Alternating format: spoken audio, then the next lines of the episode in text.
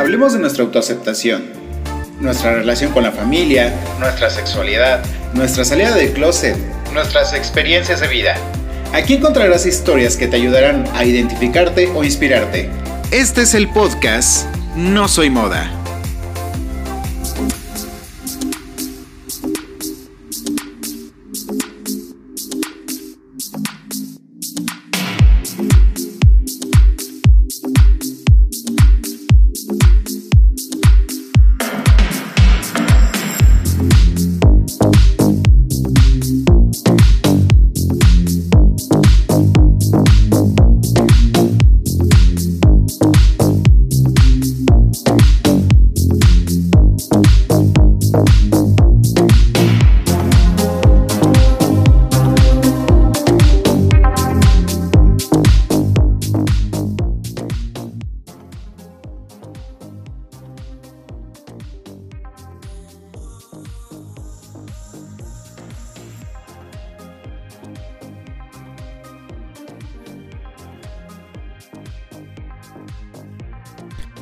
Hola, ¿qué tal? ¿Cómo están? Gracias por escucharnos en esta nueva temporada de No Soy Moda, cuarta temporada, ya lo he dicho como en dos o tres ocasiones. Eh, pero de verdad no sabes, no saben lo feliz que me hace el poder continuar este proyecto y bueno, seguir contando historias. Ojalá y haya más personas que nos quieran contar su historia de vida porque de verdad son importantes contarlas y bueno, también es importante contarla del día de hoy. Mi nombre es Israel González y hoy nuestra historia está centrada en un amigo que, que híjole, eh, le tengo un cariño muy muy especial porque por culpa de él y por culpa de su esposo, bueno, es que nosotros iniciamos nuestro proceso de adopción es algo que a lo mejor vamos a tocar un poquito más adelante. Él es Leonardo Poblete, tiene 45 años, es abogado especializado en el, sector financiero. Eh, cuenta con 20 años de experiencia, o sea, no cualquier cosa, no cualquier cosa y no es fácil decirlo tampoco. Eh, dentro de todo lo que ha desarrollado, bueno, también ha sido director legal en una empresa llamada UBS, que bueno, ahorita vamos a hablar un poquito más del tema, vamos a hablar un poco más acerca de su experiencia. Leo, bienvenido a No Soy Moda.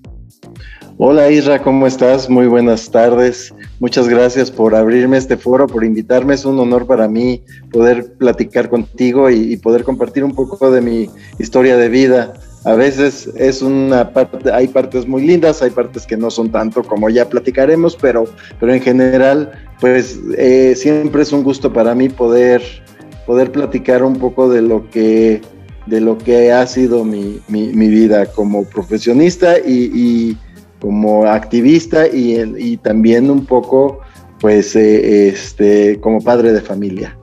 ¡Wow! No, hombre, de verdad también te agradezco mucho el querer compartir esta parte de tu vida, eh, que conozcamos también a Leo, porque digo, hay, mucha gente que a lo mejor ya te conocen, tú eres bastante popular en el medio, pero este, pues hay gente que no te conocemos tanto, entonces es una buena oportunidad para poderte conocer un poco más, eh, conocer qué es lo que hace Leo, este, tanto en el tema del activismo y como en el tema personal. Y para ello, Leo, te quiero hacer la primera pregunta, la pregunta obligada. ¿Cómo defines la personalidad de Leonardo? Pues mira, Leonardo es una persona alegre que siempre ha tratado de, luchar por alcanzar la, felicidad en su vida. Es un soñador y, y, per se, toda mi vida me la he pasado soñando y tratando de cumplir mis sueños y creo que también eso ha hecho que me vuelva un luchador constante. Eh, me gusta perseguir lo que quiero y alcanzarlo, entonces la verdad es que el camino no ha sido tan sencillo como a veces pudiera, pudiera ser eh, una, la, imagen que a veces pueda ver a través de una foto de, de Facebook o de Instagram, porque pues uno siempre trata de, mostrarse contento, pero, pero hay veces en que no, no ha sido tan sencillo, pero siempre lo he tratado de, hacer. Y, creo que en ese aspecto Leonardo no se rinde y, busca de una u otra manera el camino para lograrlo. Ok, admirable la respuesta y admirable sobre todo la forma de, afrontar muchas cosas. Eh, como dice, situaciones difíciles, eh, digo, situaciones fáciles cualquiera, ¿no? Pero las situaciones difíciles son lo que, lo que nos hace quienes somos. Y para ello también te pregunto, para conocer más de ti, obviamente, ¿cuál es tu identidad sexual? Yo soy gay, soy homosexual. Ok, pregunta, ¿naciste o te hiciste? Yo creo que todos, bueno, al menos eh, desde mi punto de vista, yo sí nací. Eh, te, voy a eh, te voy a contar, o sea, yo estaba muy chiquito, recuerdo estar viendo una telenovela de Lucía Méndez con mis hermanos mayores y me acuerdo que mi, mi, hermano mayor en algún momento me preguntó muy ingenuo así de, ¿quién te gusta de la, de la tele? Y yo de una manera muy natural le contesté, él. y, me acuerdo que mi hermano volteó con mi otro hermano y me dijeron, no, nene, te tiene que gustar ella. este, Pero no, me gusta él. sí, yo así de, pues no, a mí me gusta él, ¿no? Este, y te estoy hablando que he de haber tenido seis, este, seis, siete años cuando mucho, ¿no? Entonces, definitivamente yo creo que, pues si eso no te dice que nací, ya no sé qué más se necesita. es que esta pregunta la hacemos en base a que, pues ya sabes, los grupos radicales eh, siempre han dicho que, que, lo elegimos, que nos hacemos, eh, que prácticamente la ley de Dios este, indica que toda nuestra personalidad es pecado y todo eso, ¿no? Entonces, es un poco el tema de estar debatiéndolo y decir, este, no, pues en realidad no, no, no me hice, sino simplemente así es mi naturaleza, ¿no? Es que exacto, mira, yo te voy a decir, es un absurdo esa, esa pregunta, porque ¿quién en su sano juicio va a elegir por moda o por simplemente llevar una corriente el, saberse... Eh, discriminado, el que te tachen en la escuela de, diferente, eh, el que tu familia en muchas ocasiones te rechace, el que tengas que enfrentar a tus amigos y decirles, oigan, ¿qué creen? Todo lo que ustedes pensaban que yo era, pues sí soy, pero también es que, pues, no me gustan las niñas, ¿no? Este, no me inviten, no me inviten al table porque la verdad van a perder su lana. Eh, no, o sea, ¿quién, ¿quién haría? O sea, por decisión propia, no. Y mira que yo, yo de verdad me acepto, soy feliz eh, con mi identidad, no, no, no reniego de, de, ella, ¿no? Pero definitivamente, pues sí te hace, te hace que el camino con más piedras, ¿no? Sí, por supuesto. O sea, como dices, eh, el hecho de que nosotros aceptemos esta realidad significa que por default estamos aceptando que vamos, que vamos a ser discriminados. Y eso no es. No es ni satisfactorio, no es ni bonito. Este es. Muchas veces se vuelve una pesadilla. Porque. Pues la gente no respeta lo que eres. Eh, te juzgan por lo que ellos quieren que seas. Y sobre todo, eh, en muchos aspectos te lastiman, te lastiman emocionalmente, te lastiman físicamente. Y como dices, ¿quién en su sano juicio va a querer vivir todo ese tipo de, situaciones? Así es, imagínate, yo cuando, cuando salí del closet con mis papás, la primera reacción fue, vas a tener SIDA, porque estábamos en plena pandemia, pues estamos hablando de los noventas, ¿no? 94, 96, 98, ¿no? Este, eh, y, esa fue la reacción, o sea, te, te vas a morir de sida. Y yo, yo, yo vivía con miedo, vivía con miedo de, de, entregarme a mi sexualidad, porque verdaderamente siempre estaba enfrente de mí las palabras de te va a dar sida, ¿no? Que hoy ya ni siquiera podemos hablar de te va a dar sida, o sea, ¿no? Sí, sí, este, Ya, ya de, por sí el término ya es discriminatorio, ¿estás de acuerdo? Pero. Exacto. No, pero en ese momento era como se referían. Sí, y era eh, seguirte sembrando ese terror que evidentemente fue en base a la ignorancia. Claro. Pero también, este, pues en base al prejuicio de toda la gente, de la sociedad, ¿no? Y eso obviamente se ve reflejado hasta en la familia. Sí, sí, sí, sí, sí. Entonces, Este, yo no, yo no, yo no sé en tu caso, pero, pero yo, si me salía una ronchita en el cuerpo, que era un barro, ¿no? Que estabas en plena pensabas que te estaba saliendo algo que como en Filadelfia, este, porque había tenido relaciones sexuales la noche anterior, ¿no? Y decías, ya me contagié de algo, o sea, era... era ya valió madre esto. Ya valió madre esto, exacto, ¿no? Oye, y esto, esto me lleva a preguntarte, ¿a qué edad saliste del closet? Mira, yo finalmente me acepté. Eh, bueno, tuve mi primer encuentro sexual, eh, ahora sí que consensuado y buscado a mis 18 años. Ajá. Este, luego, eh, finalmente salí a los 20, 20, no, yo te diría que a los 21 años fue cuando me decidí a salir del closet con mi familia y fue porque ya estaba muy enamorado y, me quería ir a vivir con, con, el novio en, ese momento. Entonces, pues me, se me hizo muy fácil salir del closet y, bueno, pues no fue nada fácil, la verdad. Mi mamá de, entrada dijo en qué fallamos, ¿no? Este, No es que nos importe con quién te acuestes, pero, pero ¿por qué quieres ir de la casa?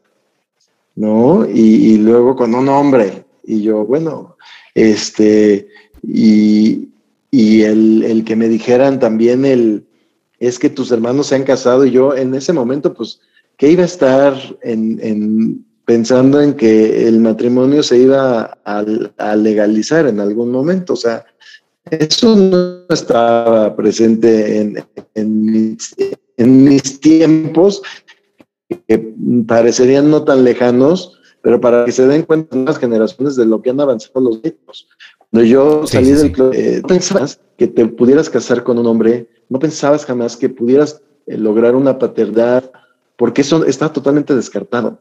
Y, la reacción de mi familia fue, te digo, una fue de decirme cuánto costaba yo al mes. ¿En serio? que a ver si el hombre con el que me iba iba a tener Sí, te lo juro. Iba a tener eh, los suficientes pantalones. Este, y la segunda era que iba a ser un fracasado, que yo no iba a lograr nada en la vida. Y te digo, y que me iba a morir de sida. Entonces fue muy fuerte para mí. Eh, obviamente, como, como me describí, como te dije eh, al, al inicio, soy un luchador nato. Y obviamente esas palabras lo único que sirvieron fue para decir, pues me vale madre si me voy. Háganle como quieran. Estoy Ya terminaron porque ya, ya, ya, ya tengo mi maleta puesta y todo. Te lo juro. Y este, y, sí me fui. Y bueno, eso fíjate que al final vieron tantos pantalones en mí mis papás que al final doblaron las manos. Y, y, a pesar de que me habían dicho que ya no me iban a dar un peso, que hasta ahí había llegado mi papá como papá y todo esto, finalmente el día que, que agarré mis chivas, mi maletita, mi computadora y, que, que me, salí de la casa, eh, mi papá sí me dijo, bueno, las cosas van a seguir como, como antes, yo te sigo pasando lana y, no te preocupes. Nada más lo único que te voy a pedir es que sigas viniendo a la casa seguido para que veamos casi, casi que no te vas a poner vestidos, ¿no? Y yo así de, híjoles, neta. No, este, que, te sigues vistiendo igual y que vas a seguir yendo a la universidad y que, y que, y queremos verte. Y yo, ok. Mm. Y esas fueron las condiciones que me pusieron. Uf, qué fuerte. Sí, sí, no fue nada fácil. Y luego, eh, obviamente me, me, prohibieron llevar a, al novio a la casa y volvemos a lo mismo, soy pues, bien pantalonudo, ¿no? Entonces, dije, ok, pues eh, si no me quieres ver con él, pues entonces me vas a ver cual... Yo voy a venir a comer como cuando tú me digas, cuando me invites, pero en condiciones normales. Pero en los eventos familiares, si no me quieres ver con él, pues no me vas a ver. Oye, pero es que es el cumpleaños de tu mamá y que va a ser el evento de no sé qué y que es el bautizo. Y yo, pues, si no me invitan con él, pues no, no voy. Y total que a los, como a los ocho meses, logré que finalmente pudieran verlo y que, y que ya lo integraran un poco a las reuniones familiares. No fue fácil. pero, pero lo logré finalmente y a partir de ahí, la verdad es que la relación con mis papás cambió bastante. Eh, si bien yo creo que como papás, el duelo, cuando te dice un, hijo o una hija que, pertenece a la comunidad, o sea, que es gay o que es bi o, este, lesbiana, eh, trans, etcétera, la verdad es que siempre se les rompen las expectativas que tienen hacia ti. Y, y en mi caso, por ejemplo, todo iba muy bien hasta que les dije que me iba a casar. Y el día que les dije que me iba a casar con Mau, muchas relaciones después. ¿No? ¿A prueba y este, error? Sí, exacto. Se ríen de mí en la boda porque dije que yo busqué y busqué y, me, y de atrás gritaban y buscaste, pero mucho. no, este, cuando les dije que me iba a casar con Mau, eh, me dijeron, pues no invites a nadie. Y mira que ya que querían un chorro a Mau y lo quieren mucho. Pero, pero aún así, la reacción de mis papás fue, porfa, no invites a nadie de la familia. Eh, es que esto va a ser un circo. Imagínate. Y yo, ¿cómo que va a ser un circo? Esto no es un circo. Y yo voy a invitar a quien yo quiera. Y si no quieres que vaya nadie de la familia, ok. Pero Puedo no invitar a mis tíos, puedo no invitar a quien quieras, pero a mis primos con los que me sigo llevando y con los que me quieren y yo quiero, ¿por qué no me vas a permitir invitarlos? Es que, ¿qué van a decir? yo, ¿qué van a decir de qué, papá? Es mi boda y si no, pues... Pues que se casó, pues ¿qué van a decir? Exacto. ¿No? Y bueno, te estoy hablando de esto nueve años atrás. O sea, nada más para que te des una idea de que... Y te estoy hablando de unos papás que al final me aceptaron desde desde el momento casi casi en que salí del closet con ellos y que, y que me siguieron apoyando. O sea, pero no son con sus asegúnes, ¿no? Sí, claro, con sus asegúnes. No, pero, pero al final, eh, lo que te puedo decir es que, por ejemplo, de la familia de Mau nadie fue. Al día de hoy, Mau no, no ve a sus, no ve a sus hermanos porque, pues, ahora sí que, como dicen ellos, no, ellos pueden entender que nosotros hagamos lo que queramos, pero los niños qué culpa tienen? ¿Y mm. cómo le van a explicar a sus sobrinos, a sus hijos, que, que tienen unos primos con dos papás? No se les vaya a hacer fácil hacerse lesbianas a, las niñas, ¿no? ¿Qué tal? Sí, sí, sí, sí. Entonces, pues definitivamente Mau rompió prácticamente con su familia.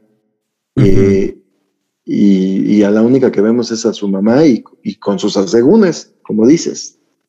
Ok. Em, gente bonita que nos está escuchando, este, y sobre todo que acaba de escuchar esta historia respecto a Mau. Em, les puedo contar algo yo. Yo tengo una hija pequeña de 5 años de edad. Este, y y dentro de nuestra familia fue una niña muy esperada, tanto por, por la familia por parte de mi esposo, por la familia por parte mía, por este, muchos amigos. Pero, por ejemplo, cuando Joaquín y yo nos casamos, en primera, en la boda hubo niños. Y la mayoría de niños este, vieron con toda la normalidad del mundo que sus dos tíos se casaron. Y este, y actualmente para, para todos nuestros chaparros somos este tío Joaquín y tío Irra. Y de verdad les puedo decir, la mayoría de niños son sobrinos consanguíneos míos y quieren muchísimo más a Joaquín. Porque Joaquín les da juego, les da atención, este, no sé, o sea, es, es una persona divertida con ellos. Y ellos saben que en este caso Esmeralda es la hija de dos papás y no pasa más nada, no preguntan más allá, este, no se hacen ideas morbosas y cosas por el estilo, ¿no? Entonces hay que quitarnos ya esas telarañas de la mente, estamos en el 2021, acabamos de pasar una pandemia cabroncísima, creo que replantear muchas estrategias de la vida es, es, es un buen momento. Y sobre todo el estar cuestionando la sexualidad de los demás y, y el tener miedo de que un niño copie la, identidad o la orientación sexual de los demás. No se copia. Y como lo decíamos, este, tanto Leo como yo, el hecho de que elijamos ser discriminados por como lo piensan, no funciona así. Este, ¿quién en su sano juicio va a querer ser este discriminado por su orientación sexual? Entonces, váyase quitando esas ideas, ahí se los encargo. Totalmente de acuerdo contigo. Oye, le vamos, vamos, vamos a un corte y ahorita que regresemos vamos a seguir platicando este, de, tu historia. Em, se me hace muy, muy interesante esto que estamos platicando sobre discriminación. Eh, pasamos de lo familiar, que es bastante fuerte, ahora vámonos a lo social, ¿sale? Va. Listo, vamos a un corte y ahorita que regresemos, este, pues seguimos platicando, ¿va? Recuerda que estás en No Soy Moda, en un momento regresamos. No te desconectes, enseguida volvemos con No Soy Moda.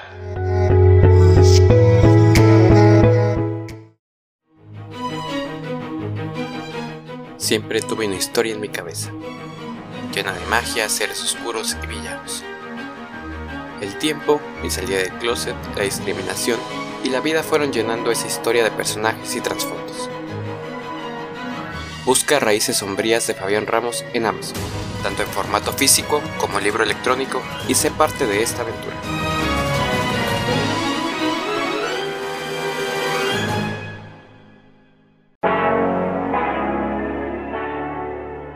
Hemos idealizado el amor y las relaciones a tal grado que creamos una fantasía de cuento de hadas. Y ahí es cuando nos topamos con la amarga verdad. Hola, soy Dani, y esto es The Bitter Truth un espacio 100% LGBT, donde hablaremos de amores, desamores y todo tipo de relaciones, endulzándolo todo con risas, humor y una pizca de jotería. Acompáñame a descubrir la amarga verdad, donde el amor empieza por uno mismo. Escucha The Bitter Truth en todas las plataformas de streaming. Hey, ya estamos de regreso. Esto es No Soy Moda.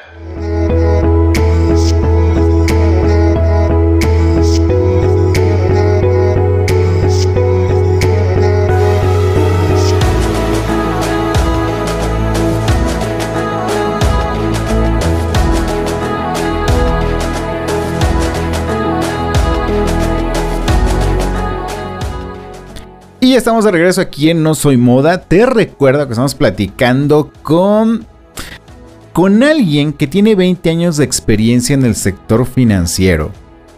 Y, y, el hecho de tener 20 años de experiencia obviamente hace que pues dentro de tu experiencia laboral pues armes una carrera, em, puedas defender lo que piensas, lo que dices respecto a lo que haces. ¿Por qué? Porque simplemente la experiencia ya te hizo. Eh, Hablando de discriminación, que era en lo que nos quedamos, y hablábamos de discriminación familiar, que se me hizo un tema un poco fuerte respecto a, tener que separarte de tu familia porque tu familia no acepta tu sexualidad, eh, me gustaría ahora platicar sobre qué es UBS empezando. Hola, pues mira, te cuento que UBS es un banco suizo, eh, es uno de los bancos de banca privada más importantes a nivel mundial. Para que me entiendas, la banca privada es la banca de los ricos y famosos.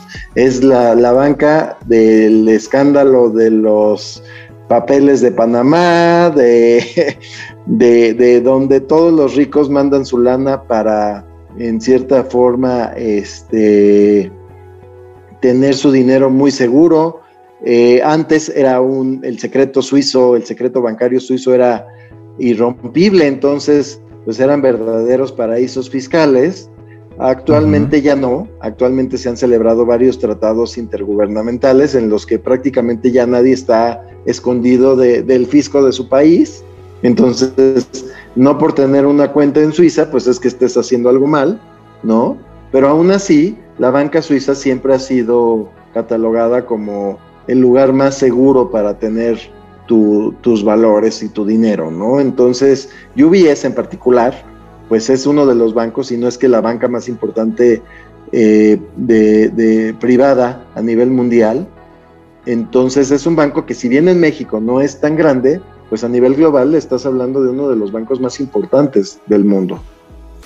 O sea, el ciudadano a pie, como nosotros, tenemos nuestras cuentas en Bancomer, en Banamex, y los ciudadanos de helicóptero en UBS. Es correcto. y, además, este, puedes, además puedes tener cuentas que les llaman numeradas, que ni siquiera te aparezca el nombre de quién es el titular, ¿no? Para todavía estar más confidencial, eh, pero todo, todo como todo en la vida, todo tiene cuesta, todo tiene un precio, ¿no? Claro, por supuesto. por aparte, como las barras. Sí, exacto. Ahora, ¿tú cuánto tiempo llevaste trabajando en UBS? Yo duré cinco años prácticamente trabajando en UBS. ¿Cómo iniciaste en UBS?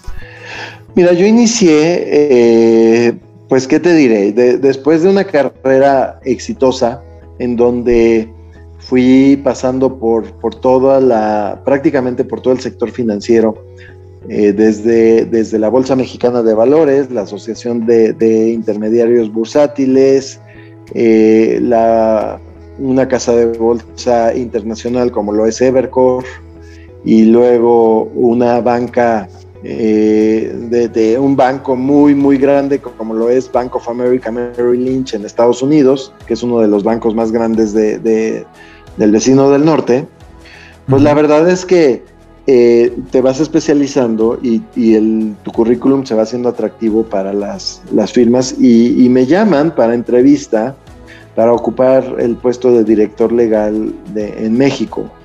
Y la verdad es que pues sonaba espectacular.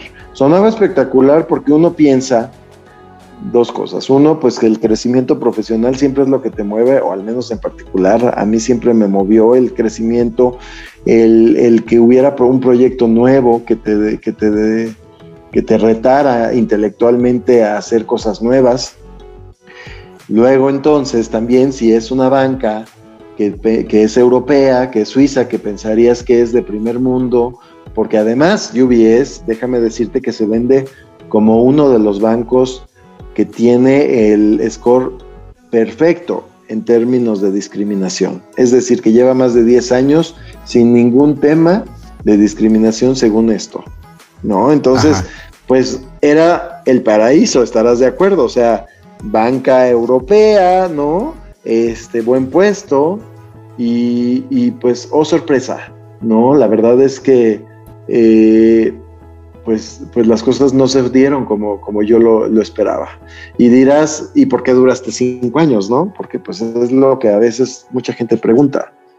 Pero, pero te voy a decir, eh, lo que pasa es que la vida en UBS empezó en medio del proceso de adopción de Leo. Ok. Y como tú sabes, porque lo has vivido, son procesos eh, largos, invasivos. Eh, actualmente a lo mejor en la Ciudad de México ya no son tan largos, pero para que me entiendas, el proceso de adopción de Leo duró cinco años, prácticamente desde que lo iniciamos hasta que Leo llegó a nuestra vida. Entonces, esos cinco años, tú estás sujeto a investigación, estás sujeto a exámenes o actualización de los mismos en los que te analizan pues tus condiciones económicas, tus condiciones, que, que todo en tu vida esté estable. Entonces, pues es evidente que si yo estaba entrando a UBS y se los había dicho, pues ya tampoco podía dar un cambio drástico después de que empecé a notar los visos de discriminación a los que ya me estaba enfrentando. ¿No? Eh, ¿Por qué? Pues porque eso podía causarme un problema que si mi proyecto de vida familiar pues se viera frustrado. ¿Estás de acuerdo? Entonces, es por eso que si bien levanté la mano en varias ocasiones internamente ante todos los hechos que fui notando discriminatorios hacia mí, pues tampoco podía dar un giro radical a mi vida, cambiando de trabajo o, permitiéndome el que me corrieran, como finalmente ocurrió, en pleno proceso de adopción. ¿No? Ok. A ver, aquí ya me surgieron varias preguntas. Eh, me comentas que UBS tiene políticas incluyentes. Sin embargo, yo entiendo que, que altos funcionarios de este banco en la filial México no cumplieron esos protocolos, ¿o sí? Es correcto. De hecho, déjame decirte que no solo los altos funcionarios de México, altos funcionarios regionales. Mi jefa, que era la directora legal de México y Latinoamérica y que está en Brasil, también fue, fue declarada como discriminadora por parte de CONAPRED, así como la directora de recursos humanos, que era también la directora regional de recursos humanos. Es decir, tanto el director de finanzas para las empresas de UBS en México, que, que también era el director general de UBS Bank México en ese momento, como la directora legal de Latinoamérica y México y la directora regional de recursos humanos, fueron declarados como discriminadores en, mi caso, porque eh, al final CONAPRED determinó que, que, hubo una discriminación muy fuerte que me perjudicó en materia laboral y que, y que, y que con lo cual mis derechos laborales se vieron totalmente afectados, ¿no? Tratando de prevenir un poco el hecho de que haya eh, personas que que pueda sufrir este tipo de discriminación. ¿Nos puedes contar un poco cómo es que empiezas a ser discriminado? O sea, que, digámoslo así, ¿qué hiciste mal para que la gente volteara a verte y empezara, eh, supongo que este tipo de, de acoso hacia tu persona, este, supongo que como cualquier ámbito laboral en el que realmente no te quieren, te están buscando cualquier pretexto para sacarte. Em, cuéntanos un poquito cómo es que inicia todo este proceso de discriminación. Pues mira, todo, todo este proceso de discriminación, eh, digamos que empieza en el momento en que yo les digo que eh, estoy por iniciar realmente la etapa final de la adopción de Leo. En ese momento, eh, lo que debió ser todo felicidad y, todo, porque además UBS, déjame decirte que tenía un reembolso de los gastos que, que, pudieras haber tenido por, por, motivo de la adopción. Entonces, mi jefa, que, que, en ese momento, y la verdad es que mi jefa directa en particular me apoyaba bastante, me dijo, oye, ¿sabes que existe este, este beneficio para los trabajadores de UBS? No por ser gays, ¿eh?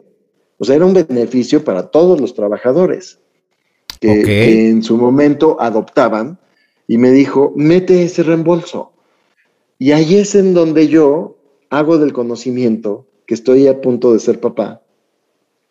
Me dan el reembolso, pero ahí se marca la historia. ¿Por qué? Porque a partir de ese momento, todo lo que sucede en mi relación de trabajos empiezan a ser excepciones y errores. Es decir, el bono del, eh, que, que, se dio inmediato al siguiente año después de la adopción de Leo ya no fue el que me correspondía, sino me lo castigaron al 50% por error, ¿no?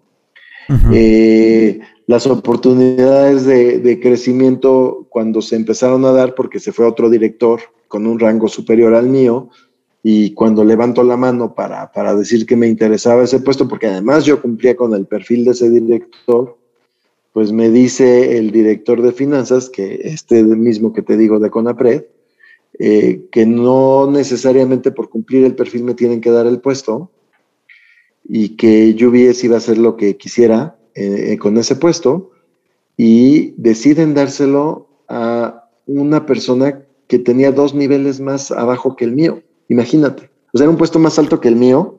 Yo era director y se lo dan a, a, una persona que tenía dos niveles, o sea, que no era apenas y, y creo que había sido nombrada gerente en ese momento. O sea, eh, había subdirector, director, ¿no? Y ella era gerente. Entonces deciden darle ese puesto a ella, pero como además ante la, ante la Comisión Bancaria de Valores no, no se podía, ella no cumplía el perfil de especialización y de experiencia profesional que requería el puesto, pues entonces mandan un comunicado interno diciendo que internamente ella va a ser la cara del puesto pero que oficialmente entonces la que, la que lo ocuparía sería la que era mi jefa en ese momento. Lo cual fue, fue muy decepcionante para mí. Obviamente levanté la voz y pues prácticamente me dijeron que era así o que las puertas estaban abiertas para que me fuera. No. Y pues yo estaba en el proceso de adopción de Vanessa ya en ese entonces. Entonces, pues las puertas no te podías dar este, los lujos, ¿no? No, no me podía, no me podía dar ese lujo. Pero a partir de ahí, la hostilidad se fue volviendo más evidente, mucho más evidente. Al grado que en 2018, justo cuando llega Vanessa, y después de, haber eh, eh, hecho esto de, conocimiento de, todos otra vez, porque pedí la, la el paternity leave, el, periodo de, paternidad, la hostilidad cuando regresé fue mucho más evidente, al grado de que empezaron burlas eh, en reuniones. Entonces, en ese momento la verdad es que decido levantar a través de la herramienta interna que tenía UBS para estos efectos, decido levantar una denuncia por discriminación en contra de esta persona y haz de cuenta que, que en lugar de protegerme y de llevar a cabo una investigación seria, haz de cuenta que le dijeron a todo el mundo, búrlense de Leonardo. Porque a partir de ese momento, eh, el banco y esta persona se volvió en mi contra y empezó una hostilidad bastante, bastante fuerte, ¿no? Que me hizo acudir al CONAPRED.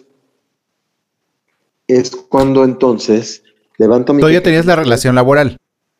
Sí, yo seguía trabajando ahí con ellos. Ok. Y entonces, eh, cuando les llega la notificación de la, de la queja de CONAPRED, pues la hostilidad entenderás que se volvió mayúscula. Más intensa. Muy intensa. Eh, simularon, y eso no lo digo yo, lo dice Conapred, simularon haber realizado una investigación interna en la cual determinaron que no había discriminación en mi contra, la cual nunca le presentaron a Conapred, ni le han presentado a ninguna autoridad que se las ha solicitado. Y eh, a partir de ahí, y con ese resultado, diciendo que, yo no había sufrido discriminación, pues haz de cuenta que reivindicaron el trato que todos me estaban dando y el trato se volvió verdaderamente hostil hacia mi parte. Mi jefa de Brasil me mandaba correos muy, muy, muy agresivos y muy eh, eh, hirientes en el sentido de eres, eres lo peor que ha contratado UBS, no me imagino ¿Quién se atrevió a decir que, te contrataran? Pones en riesgo a la firma. Cuando yo llevaba cuatro evaluaciones anuales con resultados sobresalientes. Wow. Entonces, imagínate empezar a recibir esos correos y diciéndome que ya me dejara de escudar en la discriminación porque iba a tener consecuencias, eh, que dejara de estar alterando a los demás directores con mi, con mi tema de la discriminación. Alterando a los demás directores, ¿qué tal? Eh, ajá. Que porque ellos no tenían la culpa de, todo lo que yo estaba haciendo, ¿no? Y entonces, en ese momento, el estrés que estaba viviendo, pues empecé a tener accidentes desde los más tontos de, ya sabes, de eh, estar en el alto y chocar con el de enfrente así de besito, ¿no? Hasta que me caí en casa y me destrocé el codo. Me lo destrocé al grado de que me lo tuvieron que reconstruir. ¿Cómo crees? sí, sí, horrible. Y cuando salgo de la operación y me dicen que la recuperación, bueno, primero me dicen que el brazo me va a quedar de maniquí, que me dé gracias de que casi, casi pueda hacer un movimiento mínimo, ¿no? Porque después de una fractura así el brazo no, no, no volvería a ser jamás igual. Este, y me dicen que la recuperación va a ser muy lenta, que va a durar tres meses, acudo a recursos humanos para decirles que, seguramente voy a estar de incapacidad tres meses y me dice la de recursos humanos que qué triste, que qué mala onda, ¿no? Y que UBS en cualquier caso pagaría el subsidio del IMSS, porque pues obviamente al estar de incapacidad, el IMSS es quien te empieza a pagar, pero te paga el sueldo topado al 60%, al 60% del sueldo eh, real registrado, ¿no? Ajá. Que para que me entiendas, eso representaba más o menos el 30% de mi sueldo. Lo que pasa es que el IMSS tiene sueldos topados. Es decir, tú oh, como director, tú alcanzas el máximo en salarios mínimos, ¿no? Independientemente de que tu salario sea mucho más alto de ese sueldo. Ya, ya, ya te entendí. Y cuando te vas de incapacidad, el IMSS te paga el 60 o el 80% de ese sueldo. Del topado. Del topado. Y en teoría, más bien lo que la empresa hacía y lo que me dijo la persona, esta, esta directora de recursos humanos, lo que me dijo fue, UBS en cualquier otro caso pagaría el subsidio. Es decir, la diferencia de lo que no te da el IMSS, te lo pagaría la empresa para que tú no te veas afectado. Es decir, cuando las mujeres se van de maternidad, también caen en este supuesto. Pero UBS a, a las mamás les paga la diferencia para que su salario siempre fuera igual, aun cuando estuvieran de incapacidad por maternidad. Ok. Pero Digo, esto desde este punto de vista es una bonita práctica por parte de UBS. Es una prestación padrísima. Pero cuando te dicen, en cualquier caso lo haría, pero contigo, me piden específicamente que me firmes tu renuncia. o sea. ¿Cómo así? Ajá. A ver, espérame, tenías el brazo roto Ajá. y te piden firma de renuncia. Sí, y te vamos a pagar en lo que te recuperas. Y ya que estés recuperado, te vamos a recontratar. Ok. Entonces, o sea, UBS te va a pagar los tres meses que estés incapacitado, te los va a pagar. Por buena onda, porque ya no vas a ser empleado. ¿No? Pero una vez que te recuperes, te volvemos a contratar. ¿Cómo crees que no? Obviamente, pues te imaginarás que además siendo abogado, pues les dije, no hay manera de que te firme mi renuncia. ¿No? Sí, exacto. Y pues entonces la respuesta fue, pues no hay manera de que te paguemos el subsidio. Entonces te quedas con lo del IMSS. Y entonces, Híjole. A, partir de ese momento, ese fue el último sueldo que recibí por parte de UBS, porque estuve los tres meses de incapacidad en los que el IMSS me pagaba a través de las incapacidades y cuando regresé, que además intenté regresar en diciembre para justamente decirles, oigan, ya me puedo mover, todavía estoy en terapias de recuperación y todavía traigo el movimiento bastante limitado, pero bueno, al final no, no soy este, un trabajador de carga. O sea, para lo que hago en la máquina, perfectamente el brazo me da y puedo trabajar ya sin problema, ¿no? Y me dicen, no, fíjate que no, no te puedes, no puedes reincorporarte porque lo que necesitamos es que nos presentes el alta del IMSS que era un requisito que no existía, porque como no fue un accidente dentro de las instalaciones, pues no fue un accidente de trabajo. Exacto. Entonces no había tal alta. Y además yo estaba en plena terapia de recuperación, por lo tanto de alta todavía no podía estar. Yo todavía le pregunto a la, directora, oye, pero yo he visto gente trabajando con, con yesos, con muletas en la oficina. ¿Cómo es que a mí, que además ya no traigo ni siquiera el brazo enyesado, o sea, sí traigo el movimiento restringido, pero no lo traigo enyesado y lo, y lo que hago normalmente lo puedo hacer ya? ¿Por qué a mí no me dejas?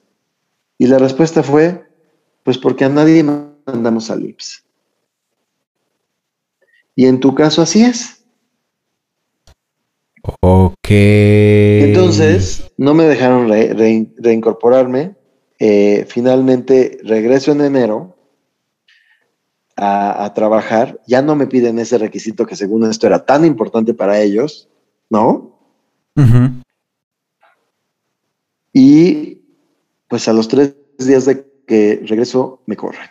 Mi jefa de Brasil se presenta en las oficinas en México, me llama a una sala de juntas y me dice que ella está ahí para decirme que hasta ahí llegó mi relación con UBS y que después me van a depositar lo que me correspondería. Cosa que nunca sucedió. Casi cuatro años después, sigo sin ver un solo peso de lo que me correspondía por, por mi trabajo en UBS. Entonces, actuaron con un dolo, con una malicia terrible en mi contra. Eh, Conapred obviamente tuvo conocimiento de todos estos actos y finalmente, te digo, en 2019 determinó que hubo discriminación agravada en mi contra. Y a partir de ahí, pues se iniciaron varios procesos legales, ¿no? Este, en los cuales UBS se ha comportado de una manera poco ética eh, y bueno, han, han, hecho hasta lo imposible por retrasar el avance de todos y cada uno de ellos. Estoy todavía peleando la, la, la, resolución de CONAPRED, porque obviamente se fueron a segunda instancia, amparos, etcétera, ¿no? Entonces, eh, ha sido una batalla legal impresionante contra los despachos más importantes de México de abogados. Wow. Donde, eh, pues, haz de cuenta que me estoy enfrentando a Goliat, ¿no? Sí, sí, sí. Tienen recursos ilimitados y, y, la verdad es que, eh, pues, yo he tenido que poner todo mi patrimonio por, por la defensa de mi dignidad y la de mi familia, ¿no? Se han ido. Ahora, pues todo lo que te, había, todo nuestro proyecto de vida se fue con esta defensa. Ahora, algo, algo muy fuerte y muy importante de lo cual nos enteramos es que UBS se va de México. Es correcto. Acaban de anunciar hace 10 días que piensan cerrar las oficinas en México y por lo tanto, eh, pues retirarse, lo cual a mí me, me generó una angustia tremenda porque si bien, eh, pues al final no es que se puedan ir con los procesos abiertos, pueden, pueden quedarse, ¿no? Eh, aún estando mis procesos abiertos, pero pues pueden dejar empresas de cartón, ¿no? Claro. Y, a ver cuándo, cuándo logras alcanzar justicia ante una empresa de cartón, ¿estás de acuerdo? Entonces, sí.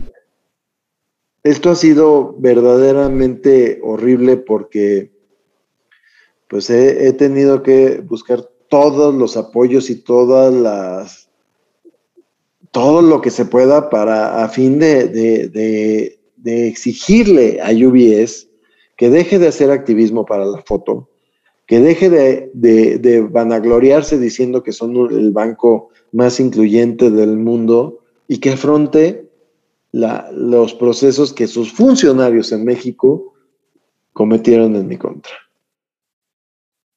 Esta parte en la cual mencionas a los funcionarios en México es porque en algún momento yo hubiera creído que, que esas personas, por un criterio personal, machista, eh, cultural, como es este, pues toda, todo el tema de discriminación en México, este, elevándonos un poco a temas de los whitesicans, de este, de gente de poder, de gente que, que como hablábamos al principio, ¿no? Este banco es para gente que anda en helicóptero y no a pie como nosotros.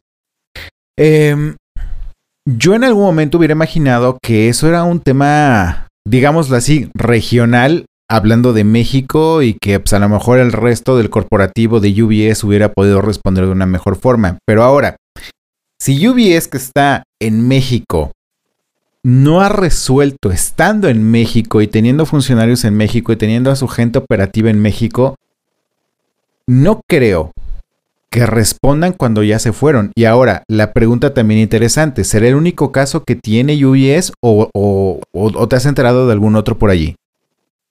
No, no, yo, la verdad es que desde que salí perdí totalmente la, eh, la idea de si tienen más casos.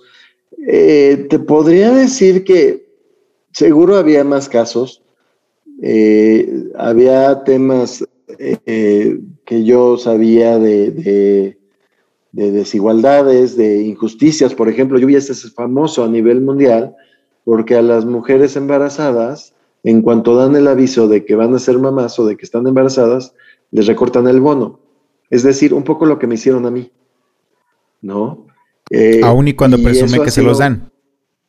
No, no, es que no se los dan, o sea, se los recortan y después, al siguiente año, ya que se reincorporaron a sus funciones, les dicen, oye, la base de tu bono ya no fue el que tenías antes de tu incapacidad por ser mamá, sino ya es el que te dimos cuando te fuiste de incapacidad. Entonces ya nunca recuperan el bono que les daban antes de ser mamás. Y ha sido motivo de periodicazos esto, ¿eh? Entonces, okay.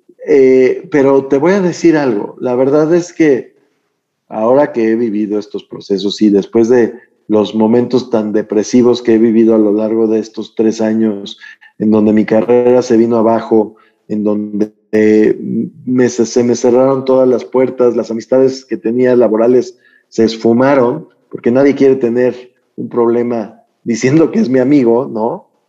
Eh, pues entiendes un poco el por qué la gente a veces no se, no se envalentona para alzar la, mano y, hacer esto, hacer, hacer públicas estas injusticias, porque al final las consecuencias son tremendas. O sea, es, es, muy doloroso, son procesos. La verdad es que estoy muy agradecido de que Mau siga a mi lado apoyándome porque al final, pues le ha tocado una carga durísima eh, que muchas veces, pues puede terminar con matrimonios. ¿Por qué? Porque la depresión es tan fuerte que, que, que no, pues que le pierdes el sentido a, las cosas y a la familia y al gusto. Entonces se vuelve, se vuelve verdaderamente una pesadilla y ahí es en donde entiendes el por qué a lo mejor no es que tengan muchos más procesos abiertos, ¿no? Además te voy a decir algo, no solo en UBS, sino en el sector financiero, pues yo no, no es que fuera el único director gay que había en el sector financiero. Obviamente hay muchos, ¿no? Sin embargo, no, no a todos les gusta hacerlo público, ¿no? Y, a lo mejor dices, bueno, pero es que tampoco lo tienes que gritar. Pero cuando eres papá no te queda de otra. Los tienes que meter a un seguro de gastos médicos, los tienes que meter al seguro social, ¿no? Exactamente. Entonces no hay opción. Te saca del closet el ser papá, ¿no? Pero exactamente. después de ver la reacción que tuvieron hacia mí UBS y después de que se hizo hasta famoso mi asunto diciendo no, no contraten casi casi a directores eh, gays porque no les vaya a pasar lo de UBS, este, pues mis, mis amigos, a muchos amigos que tengo, pues han preferido seguir en el closet también. ¿Por qué? Porque no quieren dar ningún tema para que a partir de ahí los traten mal o los vayan a correr. Entonces imagínate nada más la pesadilla que, que, o sea, todo lo que genera un caso de discriminación tan fuerte como el que viví. Los avances que a lo mejor se tenían. Y además, siendo un sector que es pionero y que es bastante, bastante fuerte en temas de discriminación, porque por lo menos tienen Casi todos los bancos tienen políticas y manuales muy claros de que no hay discriminación en sus instituciones. ¿Estás, estás de acuerdo? Sí, exactamente. ¿No? Eh, que, se genere esto, y, te voy a decir algo también, algo que descubrí y que es muy triste, es que si bien tienen esas políticas que en su momento no es que sean malas, ¿eh? yo no, no, no es que diga no sirven de nada, no, claro que sirven, al final pues es un, es un medio que, que, que ahí precautorio para que la gente se entere de que puede haber consecuencias si haces un acto discriminatorio. Pero, pero es todas estas certificaciones y manuales no se han logrado aterrizar, no terminan por aplicarse en la realidad cuando realmente ves que los directores o que un director importante comete los actos de discriminación, ahí es en donde falla. Y para lo único que sirven todos estos manuales es para que lleguen ante el CONAPRED o COPRED a decir las instituciones que ellos cumplen con todo porque son instituciones que tienen políticas muy fuertes en términos de, no discriminación. Entonces eso es lo triste, que no, no hemos dado el segundo nivel en estas certificaciones y procesos de, inclusión, en el que realmente hay una capacitación, una educación, una cultura de la no discriminación. ¿No? Fíjate que en episodios pasados platicamos con Aymar Israel, que es otro chico que, que trabajó para para lo que son los CECATIS, este, que son instituciones de, de educación para, para los trabajadores. Y, evidentemente también pasó por el mismo tema uno. Eh, de pronto él se empezó a desarrollar un poco en el tema financiero, en revisar las finanzas de los altos directivos. Él podría haber aspirado a un puesto directivo, eh, obviamente con mayores responsabilidades, pero pues, evidentemente también mayor sueldo y todos los beneficios que esto genera. Em, e igual, no lo dejaron crecer, le fueron poniendo el pie al grado de que este, pues del rango que ya tenía, nos lo bajaron a ser el rango de un maestro, que eso no quiere decir que sea malo, pero para alguien que ha construido parte de su futuro, este es, es un retroceso, em, es, significa depresión, significa estrés, significa replantearte tu vida y decir, a ver, ¿qué hice mal? Sí, sí, sí, sí, sí. Justamente eso es lo que me pasó, o sea, al final, después de una carrera de, en ese momento, pues de 15 años de, éxito profesional, pues decías como, ¿por qué no puedo acceder a, un mejor puesto dentro de la institución? Que además cubro el perfil totalmente, ¿no? Exactamente. Pero bueno, yo creo que para, para ellos, y no lo estoy generalizando, no lo estoy diciendo, pero para ellos, tú tienes un pequeño defecto que es ser gay. Exactamente. Lamentablemente. Híjole, amigo, este. Lo. Lo que celebro dentro de lo que me estás contando es que tienes a una persona que te está apoyando, que está a tu lado eh, y esa persona evidentemente, con todo lo que nos estás diciendo, se comprometió a estar contigo en las buenas y en las malas.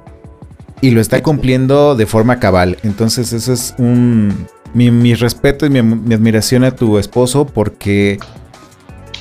¿Qué sería de ti sin él en estos momentos, no? Al final. No hubiera aguantado, así te lo digo, o sea, no hubiera aguantado y, y pues no sé qué sería de mí en estos momentos. Este, porque pues estaría vetado en el sector financiero eh, y, pues a lo mejor eh, después de haber tenido proyectos muy muy importantes pues estaría a lo mejor en la calle no este porque porque literal pues pues no no no he tenido los ingresos que, que hubieras pensado de alguien de mi edad y con mi trayectoria profesional no sí por supuesto es, esa, carrera construida y que de pronto se vino abajo. Así es. Hablamos de la discriminación en la familia, de la discriminación laboral. Ambas duelen, ambas son difíciles de contar, ambas de cierta forma destruyen un poco pues aquello que hemos idealizado. Y en el, en efecto de Leonardo más por, por el hecho de ser activista y por estar defendiendo este, a capa y espada en lo que crees cosa que también te ha ayudado muchísimo en este tema porque has podido levantar la voz y porque de cierta forma sabes qué hacer, sabes con quién hablar, sabes a dónde ir para que se te apoye en la medida de lo posible. Hay gente que, que vivimos, eh, vuelvo a repetirlo, gente de a pie, gente de transporte público del metro, que muchas veces no sabemos qué hacer y muchas veces preferimos quedarnos callados asumir que me corrieron, aguantar la idea de que me corrieron por ser homosexual y seguir adelante con mi vida. Con todo lo que, destruyó en cuanto a mi forma de pensar, mi forma de ser, mi profesionalismo, todo eso. Pero decido empezar nuevamente, ¿no? Eh, y muchas veces se decide empezar no por, no por ser positivista, sino porque no me queda de otra pues ya que este, ya vendrán tiempos mejores, eh, pues ya ni modo. Son, son, son cosas que tenemos en la cabeza porque precisamente no sabemos a dónde dirigirnos para defender lo que somos, lo que creemos y lo que hemos construido de nosotros mismos. Totalmente de acuerdo. Y a toda esa gente que, nos está escuchando y que a lo mejor ha vivido una situación así, yo les diría, no se dejen, si tienen alguna duda, si en algo se les puede apoyar, con gusto los puedo apoyar en lo que, en lo que, en la medida de mis posibilidades, eh, para orientarlos, para decirles cómo acudir a las instituciones, a quién acudir, pues a toda esa gente, porque solo levantando la voz las cosas van a cambiar. Eso es un hecho. Mientras las empresas no se den cuenta que lo que están haciendo lo están haciendo mal, no van a cambiar, ni van a hacer que sus funcionarios cambien. ¿Estás de acuerdo? Completamente de acuerdo. Eh, y sí, hay que levantar la voz, hay que eh, generar esos cambios. Quizás esos cambios no nos benefician a nosotros, pero esos cambios pueden beneficiar a las próximas generaciones. Y creo que tanto este podcast como toda la lucha que han hecho los activistas, em, de cierta forma se hacen para cambiar el transcurso de la historia, ¿no? Así es. Leo, muchísimas gracias por compartir esta parte de tu vida. Eh, deseamos que, que UBS eh, voltee a ver tu caso, que lo resuelva, que se vaya tranquilo después de haber resuelto un caso de esta magnitud y este y por lo menos que te regrese si no esta dignidad laboral, pero sí por lo menos el dinero que te deben. Exacto. Pues que pues mira, no vamos a descansar hasta que eso suceda, entonces seguro lo vamos a lograr. Fuerza amigo y un abrazo. Muchas, muchas gracias por, por invitarme a platicar mi historia. No, pues muchísimas gracias a ti y también muchísimas gracias a ti que nos escuchas. Por favor, creo que no nos podemos quedar callados y este es solo una muestra de lo que sucede en nuestra sociedad, de lo que sucede en nuestro país, de lo que sucede en México y te puedo decir que lo que sucede en Latinoamérica. Em, vale mucho la pena compartir este caso, sobre todo para que no nos vuelvan a suceder este tipo de cosas. Ya llevamos, eh, por lo menos en este programa, dos historias acerca de discriminación laboral no quisiéramos que siguiera sucediendo. Em, no es algo que esté dentro de nuestras manos, pero sí podemos ir previniendo muchas cosas. Este, te vamos a dejar las redes sociales de Leo para que en su momento, si necesitas ayuda, eh, puedas contactarle y este, pues pueda por lo menos darte la asesoría que, que, ello merece, ¿no? Eh, también eh, Gracias por escucharnos el día de hoy. Si esta historia te gustó y quieres seguir escuchando más historias, eh, sobre todo que te inspiren y en este caso que te informen, em, te estamos dejando un pequeño link en la descripción de este programa. Esto para que puedas hacer tu donación de lo que gustes este, para que podamos continuar con esta labor.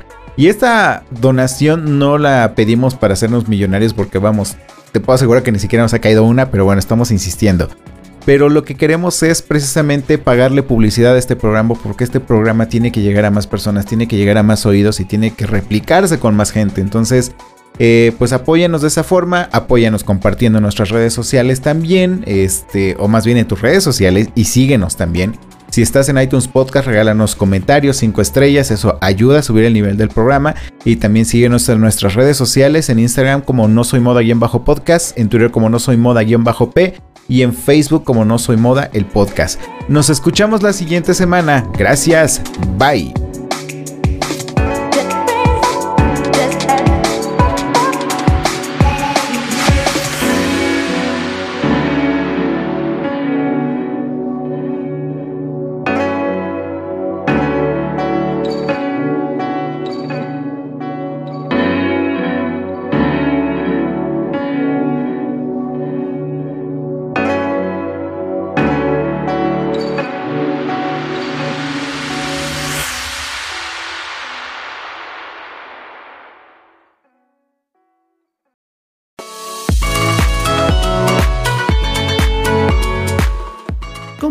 Sin pluma, con traje o bata, fitness o geek, todos cabemos en este espacio. Estos somos tu espacio LGBT para conversar entre amigos. Acompáñanos en vivo todos los viernes a las 21 horas en nuestro canal de YouTube Estos Somos, conducido por Daniel Tinajero e Israel González.